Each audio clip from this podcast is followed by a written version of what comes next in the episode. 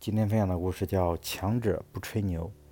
小老鼠、小白兔、大公鸡比谁最厉害，在一起吹牛。老鼠说：“我最厉害。有一次和大象决斗，我钻进它鼻孔里，咬得它直喊饶命。对于我，大象都不在话下。我还有什么可怕的呢？”小白兔对小老鼠说：“你这个小低豆子，按体重比我小二十倍，也敢再次逞能。”我是三次马拉松赛跑冠军的获得者，一次还创造了世界纪录，连赛跑能手猎豹都惧我三分。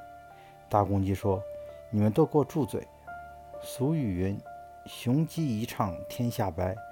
太阳都按我的叫声出来，连人类也听我的指挥，按我的命令起床下地，因此老子天下第一。”他们正在不着边际的吹牛，旁边的草丛中躺着一只老虎。似睡非睡，似醒非醒，听了他们的话，闭目微笑。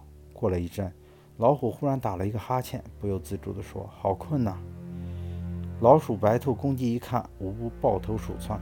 吹牛的人充其量只能算只纸老虎，一旦实力雄厚的真老虎出现他出现在他面前，他只会落荒而逃。所以，不断的给自己充电吧。机遇与成功，永远只会青睐有准备。